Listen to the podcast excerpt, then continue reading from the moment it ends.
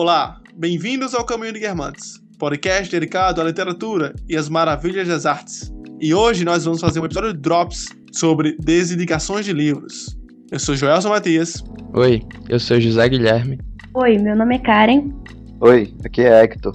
E esse é o Caminho de Guermantes. Nossa proposta no episódio de hoje é falar um pouco sobre as nossas experiências literárias negativas e não indicar alguns livros que nós não achamos interessantes, mas isso fica à sua escolha, caro ouvinte.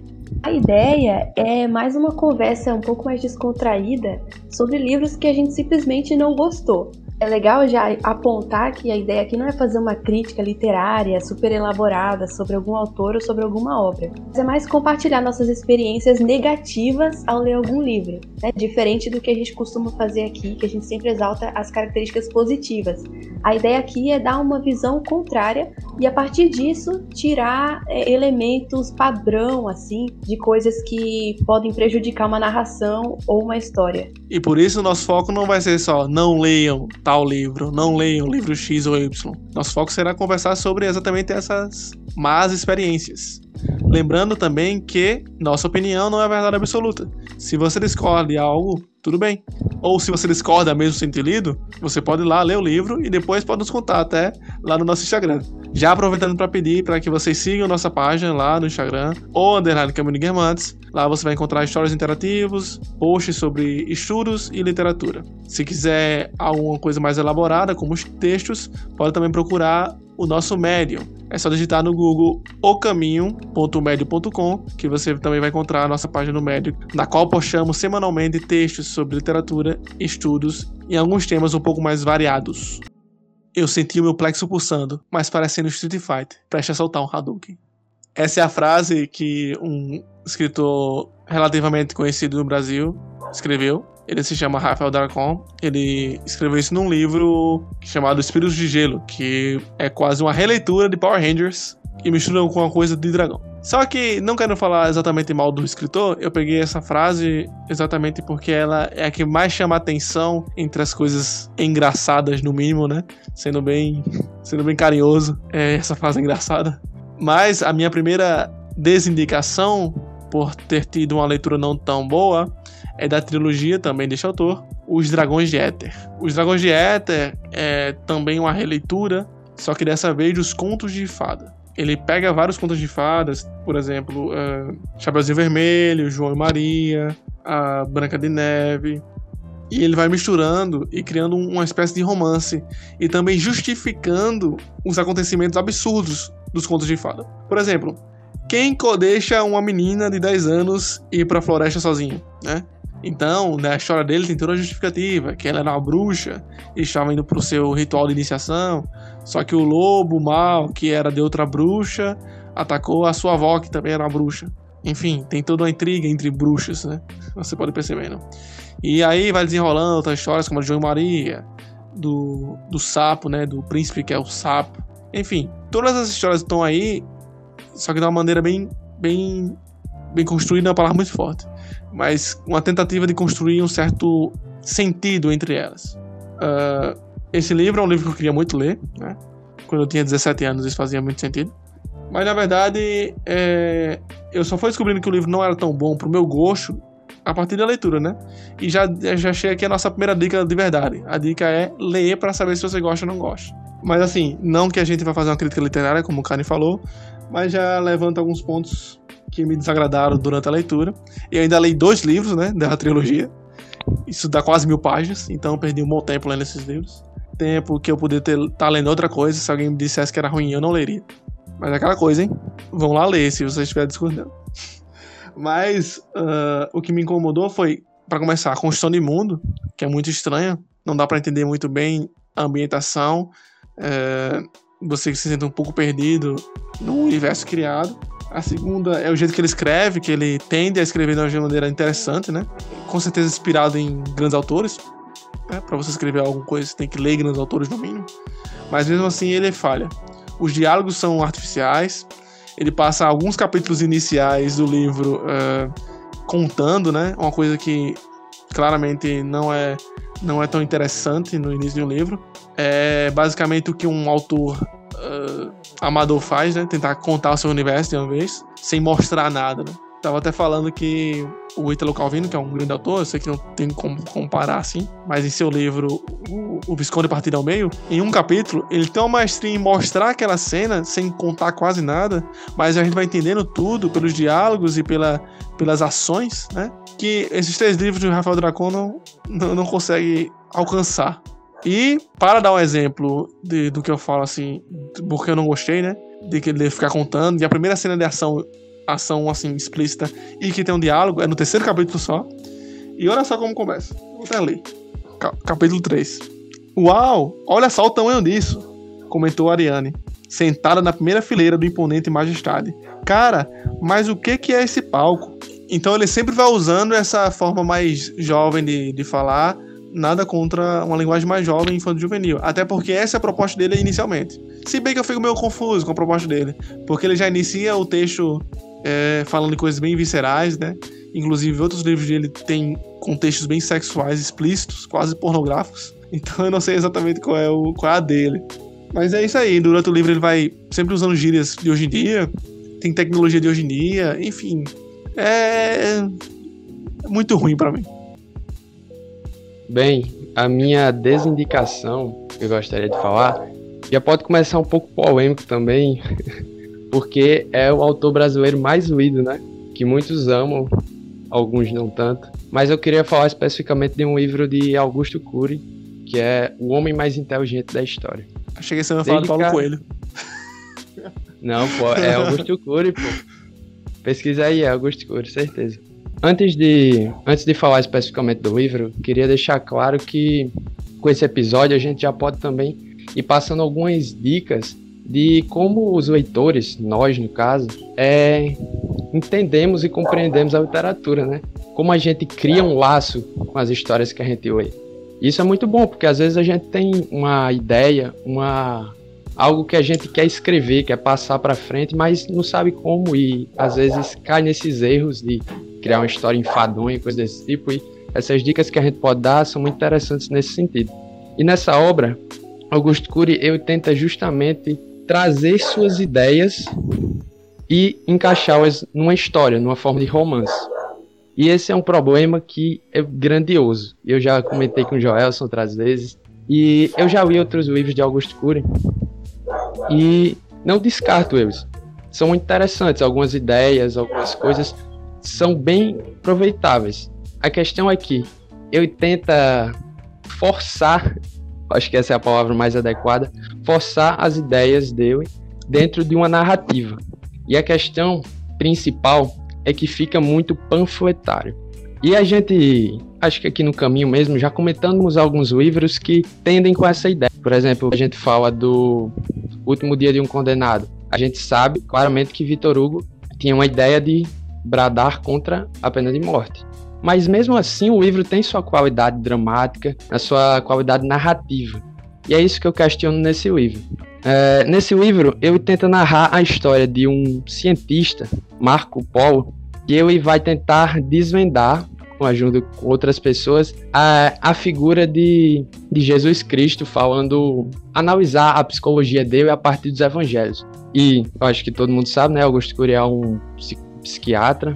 E dá para ver que ali tem coisa boa. Só que quando ele vai tentar colocar nas falas de personagens, isso dentro da história fica bem forçado e perde a naturalidade das cenas. Então já é uma dica que a gente pode deixar aqui, que nós como quando formos escrever, tentar pensar na cena, pensar na ambientação e não utilizar simplesmente as coisas como um meio para passar nossas ideias, porque quando isso acontece, a história fica chata, enfadonha e a gente claramente percebe que aquilo é artificial. O Augusto Cury é um dos autores que me fizeram procurar saber mais sobre psicologia e daí me interessou muito mais a psicologia e aí estou onde estou, né? Então não é desmerecendo o cara. Mas realmente, essa coisa de escrever forçado, inclusive vai aparecer mais vezes aqui nas nossas contraindicações. É, mas essa coisa de escrever forçado é muito forte na Augusto Cury. E outra coisa que eu queria comentar é que é Marco Polo nessa história, Zé Guilherme. Uhum. Existe um grande autor que eu já citei aqui hoje, que é o Ítalo Calvino, que ele escreveu é, Cidades Invisíveis, que também é o ponto de vista de Marco Polo. E assim eu fico pensando, caramba, quando um grande autor assim escreve sobre Marco Polo, é complicado. Outro que tem uma, uma qualidade mais baixa, assim, ainda mais em diálogos, escrever sobre o mesmo personagem. Mas, sem dúvida, a escrita do, do Augusto Cury pode ser, sim, bem interessante para fins mais de autoajuda, que ele escreve livros, ou até científicos. Mas, realmente, nas ficções que eu tive contato com ele, eu também não gostei, Zé Guilherme. Tamo juntos aí. É bem, bem forçado, assim. São diálogos que ninguém falaria na vida real, pô. Aham, uhum, exato.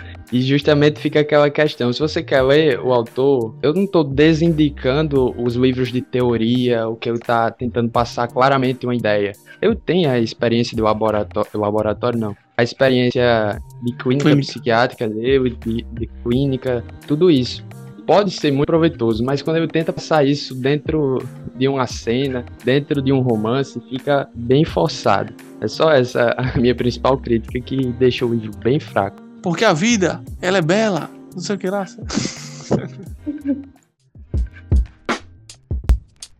a minha desindicação pode ser polêmica também, porque eu vou falar aqui de uma das maiores escritoras brasileiras que já existiram, que é a Clarice Lispector. Eu sei que ela é famosíssima e eu não não querendo dar nenhum demérito à escrita dela, nem à fama que ela tem. Enfim, eu gosto bastante de alguns contos, de alguns poemas, mas a minha experiência com A Hora da Estrela foi negativa, principalmente talvez pela expectativa que eu coloquei no livro, justamente pelo nome que ela carrega nas costas, né, que é de ser a obra-prima praticamente da Clarice. E assim, é um livro relativamente curto. O início já começa bastante confuso, porque a gente tem ali um narrador que não se identifica, então a gente não sabe quem é que tá falando, se é homem, se é mulher, se conheceu ou se não, ou se é coisa da cabeça, ou se é a própria escritora, nada disso fica claro. Não é o narrador personagem, mas também não é totalmente observador. Mas o principal ponto de descrédito que eu tenho em relação a esse livro é o quanto que a narrativa às vezes é hermética. E tipo assim, o hermetismo cabe, eu acredito, em algumas alguns estilos literários, certo? Então, por exemplo, quando você tem aí um poema, sei lá, Bruno Tolentino, ele consegue ser hermético sem ser totalmente desconhecido ou ser, sem ser confuso, sabe? Ele consegue pegar a escrita e deixar misteriosa, só que mesmo assim ficar bonito. Só que aqui não. A Clarice ela mete umas passagens herméticas assim no texto que não faz sentido, não teria para que falar disso, entende? E também assim, a história é muito simples, a personagem também é muito simples, até que é uma, um, uma personagem característica. Tipo, ela é alguém que tem história, sabe? A personalidade dela é interessante, mas é alguém que, nas mãos de Tolstói, por exemplo, seria muito melhor retratada do que aqui. Também, talvez, pela influência que a Clarice teve no movimento naturalista, né? Porque como a gente sabe, o modernismo e tal, a gente estava na época aqui no Brasil que tinha muito dessa ideia naturalista e extremamente realista, né? E talvez isso tenha influenciado a escrita dela, tirou um pouco dessa graça que poderia ter a personagem. É interessante porque a Clarice Lispector foi alguém que eu poderia colocar nessa lista, só que eu não coloquei porque eu não terminei de ler um livro dela. Comecei a ler A Paixão Segundo Chegar, comecei a ler A Hora da Estrela e não consigo terminá-lo. A Hora da Estrela tá aqui na minha bancada, faz algum mês aqui esperando para que eu recomece e finalmente termine para ter alguma opinião sólida. Agora só para dar uma palhinha da escrita, uma coisa que fica muito confusa. Essa Hora da Estrela, ela tem um início bem famoso, né? É uma frase inicial Sim. bem famosa. Tipo, todo mundo tem Instagram e tal. Só que o que vem depois não faz sentido. Olha só, só rapidinho, só uma palhinha. Tudo no mundo começa com sim. Uma molécula diz sim a outra e nasce a vida. Mas antes da pré-história, havia pré-história da pré-história. E havia o nunca e havia o sim. Sempre houve. Não sei o que, mas sei o que o universo jamais começou. Certo? Aqui é uma frase de impacto e tal, interessantezinha. É, parece ter sentido, né? É um pouco hermética, como o Karen falou, mas a gente vê um sentido. Só que a frase seguinte é a seguinte: a frase seguinte é a seguinte. Só que a frase seguinte é o quê? Que ninguém se engane, só consigo a simplicidade através de muito trabalho. E assim, se você acha que isso não faz sentido, mas você pensa, não, tá no começo do texto, vamos dar um, dar um, dar um desconto. Só que o livro é assim todo. Exato, exatamente. De vez em quando tem umas frases de efeito muito massa, só que parece que ela tava tentando escrever poema e foi em prosa, não sei. Isso, é. E também parece, rapidinho, também parece que essas frases de efeito foram feitas para ser frases de efeito. É como, sabe aquele site pensador.com? É como se o livro fosse feito para dar material para esse site, sabe? Parece que eu falava, ah, isso aqui seria um ótimo para-choque de caminhão, vou escrever aqui. Exatamente. E assim vai. Complicado. Agora, eu me sinto meio receoso falar, porque eu conheço muita gente que acha muito foda. E gente, assim, boa, gente que eu confio, gente que eu falo assim, gente que é meu curador, sabe? Que Uhum. é, faz parte da minha cura, curadoria virtual, que eles não sabem quem trabalha pra mim, mas trabalha pra mim. É, que eu confio e tal, assim, fala que ela é muito foda. E assim, eu sempre gostei muito dos contos dela. É uma coisa incrível, assim, de ler, de ouvir. Tem até um, um, um canal no Spotify, um, um canal, né? Tem até um canal no Spotify que esqueci o nome agora, mas ele fica lendo contos. E os contos da Clarice de ouvir são muito bons, né? Parece que ela se preocupava mesmo em, na sonoridade das palavras. Já que essa coisa da, da poeticidade dela. Só que realmente na prosa, assim, de romance, tô concordando com o Karen. É, exatamente. É, até em um dos, dos episódios que a gente fez aqui sobre indicações de conto, eu até recomendei um, um conto dela e falava de uma senhorinha velha e tal. E assim, nossa, fenomenal o conto. Então não quero dar nenhum descrédito à autora em si, mas é que essa história, assim, me decepcionou, sabe? E assim, ela é muito famosa, né? Muito famosa. É, Tanto é que toda vez que fala em Clarice, a gente lembra logo dessa, dessa obra, que fala da Macabeia, né? E às vezes eu acho que a fama dela veio muito não só pela novidade da escrita, que é esse estilo que ela tem aí, que eu particularmente não gostei, e Joelson também achou confuso, mas vai saber. Talvez alguém ache isso genial, né? Mas não só por isso, mas também pela característica da personagem de ser uma coitada. Porque assim, a Macabeia, ela, nossa, você passa o livro inteiro tendo dó da menina, porque ela é péssima, ela não tem virtude nenhuma. E às vezes você fica até com raiva da Clarice por, poxa, que crueldade, né? Não ter dado nenhuma virtude pra personagem. Ela simplesmente é uma coitada, só sofre a narrativa toda. E o fato dela ser a protagonista pode ser um ponto de influência na fama que esse livro teve, sabe? Porque é difícil você ver assim uma obra cuja protagonista é uma coitada, alguém que não teria nada pra oferecer pra ninguém, só que mesmo assim ela tá no centro do palco. E talvez por isso a narrativa seja tão famosa. Enfim, só a sugestão. Continuo não gostando do livro.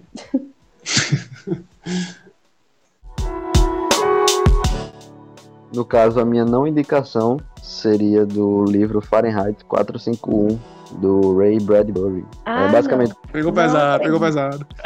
não. Credo. Por quê? O que foi? É melhor que seus argumentos sejam muito bons, viu? que isso, boy? Não, bora lá. Deixa o podcast, deixa, É. deixa isso no podcast. Perfeito, perfeito, bora lá. É, para quem não conhece, basicamente consiste em uma distopia em que nasce nesse mundo, né? Os livros são proibidos. Então existe uma instituição semelhante à dos bombeiros, só que ao invés deles apagarem fogo, eles incendeiam ah, livros que estão em circulação, já que são proibidos. E basicamente é isso. Todo o enredo do livro é voltado para um personagem específico que é, em alguns momentos acaba descobrindo um livro, aí ele faz uma leitura proibida, e aí ele começa a ser perseguido pelos bombeiros e não sei o quê. E é basicamente isso. Então, basicamente, todo o enredo do livro é voltado para esse personagem específico que acaba descobrindo alguns livros, ele faz algumas leituras, e ele começa a ser perseguido pela instituição dos bombeiros, enfim. É todo esse drama que ele passa, e ele vai conhecendo outras pessoas e vai meio que virando um criminoso ali, né, por conta da, do acesso dele aos livros, enfim. Então é basicamente isso o enredo, né, não tem nada demais, é realmente a trajetória desse personagem nessa descoberta, digamos assim, e também a fuga dele da instituição que está querendo incriminá-la, né. E o, o que me motiva a trazer como uma não recomendação, digamos assim, é que, na minha opinião, esse livro, de forma geral, é muito forçado. Então você tem uma ideia que é muito forçado e você, para completar, tem uma escrita que é muito forçada. Então, para explicar, né, cada um dos pontos. Para mim, ficou uma impressão muito forte de que o autor ele meio que superestimou os livros, assim, sabe? Por exemplo, aqui no podcast a gente fala muitas vezes sobre o quanto o livro possibilita que a gente amplie nossos horizontes, que a gente consiga entender melhor, compreender a realidade. Mas nesse livro em específico é como se os livros fossem mágicos, assim, sabe? Você abre e você tem uma, é, sei lá, uma revelação e tal. E que isso vai salvar a humanidade em algum ponto. Então, ele passa essa impressão de uma maneira muito forte, assim, é muito forçado. Achei muito forçado. E para contribuir, a escrita dele é muito forçada. Ele tenta sempre é, florear de algumas formas a descrição dele, a forma de é, narrar aquela história, as falas, os diálogos, de uma forma que fica muito engessado, não é nada natural, sabe? Não, não são personagens reais ali quando você vê. Porque acho que até o Gelson falou, não são diálogos que pessoas normais falariam, por exemplo. Então é basicamente isso, assim, é muito forçado. Tanto a ideia do livro em si, de que tem uma instituição de bombeiros que na verdade eles queimam livros, beleza, faz parte da distopia fazer essas inversões, fazer essas é, considerações, né? E nesse livro especial ele tenta fazer, só que, na minha opinião, não dá certo. E além disso, ele também cria uma imagem da leitura, dos livros, que é, para mim não vai levar ninguém a canto nenhum, na verdade. Vai só é, superestimar uma leitura e vai distanciar ainda mais de quem de quem não tem o costume de ler. Então você acaba distanciando muito porque você cria uma imagem é, deturpada do que é o livro, do que é um clássico, por exemplo. E além disso, a escrita dele que é realmente esquisitíssima. Não, pô, não, pô. Eu acho que esse homem quer queimar livro e por isso que não gosta do livro. É, também achei. É, pô. É, queima todos e deixa os, da, os daqui em casa. É igual. Caralho. Inclusive, isso acontece no livro. Tem uma pessoa lá que tem uma biblioteca em casa. O nome do livro, pô, é Fahrenheit 451, porque 451 Fahrenheit, né? 451 Fahrenheit. É a temperatura de combustão do papel, pô. Olha que genial o título do livro, galera. Isso eu não sei não, né? Há controvérsias, inclusive, sobre isso aí, viu? Há controvérsias. Mas 451 não é o nome do bombeiro, não? É, sei não, não li. Falando nisso, aqui é um bom exemplo. É que tô falando que é um livro ruim, né? De, pelo menos não indica, né? Na, na, na, opinião dele. Mas em breve já está aqui na bancada para ler. Vou ler. Se eu achar ruim, eu falo, é ruim. Se eu achar que é bom, eu vou sair do tapa, colega. Sai pro cacete. 10 minutos de barra sem perder a amizade. É, e, é assim que, e é assim que nós resolvemos problemas, civilizadamente. Essa história aí de ler. Ah, se você discorda, então vai ler. Também não é tão confiável assim, não, pô. Porque, tipo assim, senão o cara é obrigado a ler todos os livros ruins. Se a gente tá falando que é ruim, a, a gente espera que a pessoa nem vai ler, entendeu? Só se a pessoa for muito teimosa e quiser brigar. Sim, Senão, sim. não perca seu tempo, entendeu? Nesse caso, eu vou ser teimoso e vou brigar. Mas, é, no geral. Se for teimoso, você aparece lá no nosso direct que a gente vai estar muito aberto a conversar. Mas por quê? Tu gostou desse livro, cara? Tu gostou desse livro? Em 2015 eu gostei. Acho que hoje eu não ia gostar, não. Eu lembro que eu achei Como muito estranho aquele cachorro de robô lá. Qual é o nome daquilo? Salamandra, né? É, da, da polícia lá, umas, umas lagartas gigantes de robô. É bem exagerado, né? Mas enfim. É, aquele livro é todo errado, muito forçado, muito forçado. Mas assim, engraçado eu estar tá falando que os livros é ruim porque eu leio muita coisa ruim. E eu sei que é ruim, tá ligado? E eu oh, gosto. A... já. Olha só, o, o livro Fahrenheit, ele, de maneira geral, assim, é bem mais conhecido. É tipo um dos clássicos da, da distopia. Só que um livro muito melhor, voltado para essa ideia dos livros, é A Menina que Roubava Livros, sabe? Um livro muito mais simples, ah, é, mas é um uma drama, carga... Né? É o quê? É um drama, pô. É, é mas é o Fahrenheit também, pô, é, tem um, um quê de drama, entendeu? Inclusive, até policial, digamos assim, em certo nível. Mas é um livro, no caso, A Menina que Roubava Livros, é um livro muito mais acessível nesse sentido. Ele é muito mais bem escrito. E, enfim, toda a experiência com ele é muito melhor do que Fahrenheit, por exemplo. E ninguém fica enchendo o saco de que esse livro possibilita que a gente pense outras coisas, sair da bolha, não sei o que. Ninguém fala essas merdas. Ah, é verdade, realmente. pensamento crítico. É, é pensamento Imposto crítico. sobre livros. É tudo conspiração. E esse foi mais um episódio do Caminho de Guermantes. Esperamos que vocês tenham gostado da nossa conversa de hoje e esperamos que os fãs dos livros e dos autores citados não fiquem chateados. Afinal, é tudo uma questão de opinião pessoal. Ou não. Até a próxima semana com mais um livro ou mais um tema e muito mais literatura.